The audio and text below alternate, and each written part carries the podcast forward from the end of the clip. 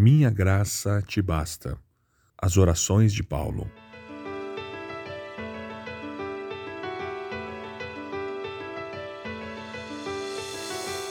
Três vezes roguei ao Senhor que o tirasse de mim.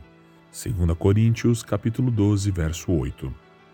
Paulo fez exatamente o que ele disse aos outros para fazer em tempos difíceis.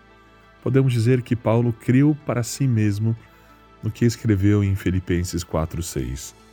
Não andem ansiosos por coisa alguma, mas em tudo, pela oração e súplicas e com ações de graças, apresentem seus pedidos a Deus. Três vezes roguei ao Senhor. Paulo orou repetidamente sobre esse espinho na carne. Podemos imaginar que quando o espinho na carne apareceu pela primeira vez, Paulo pensou: Isso não é um problema, vou apenas entregar ao Senhor em oração. Mas nada aconteceu quando ele orou. Então ele pensou: Isso não está nada difícil, e orou novamente. Quando nada aconteceu depois de orar pela terceira vez, ele sabia que Deus estava tentando lhe dizer algo. Alguns pensam que Paulo está usando uma figura de linguagem hebraica que realmente significa muito mais do que três vezes. O professor Campbell Morgan explicou essa repetição.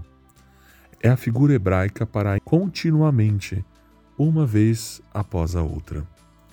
Alguns dizem que orar por algo mais de uma vez é sinal de nossa pouca fé e talvez uma espiritualidade fraca. Isso seria surpreendente para Paulo, que três vezes rogou ao Senhor, e para Jesus, que orou com as mesmas palavras três vezes em sua agonia no jardim do Getsemane, conforme nós lemos em Marcos, capítulo 14, do verso 39 ao 41, que diz: Então os deixou novamente e fez a mesma oração de antes. Quando voltou pela segunda vez, mais uma vez encontrou os discípulos dormindo, pois não conseguiram manter os olhos abertos. Eles não sabiam o que dizer. Ao voltar pela terceira vez, disse: Vocês ainda dormem e descansam? Basta! Chegou a hora. O filho do homem está para ser entregue nas mãos de pecadores. Voltando à oração de Paulo, não havia nada de errado com a oração de Paulo.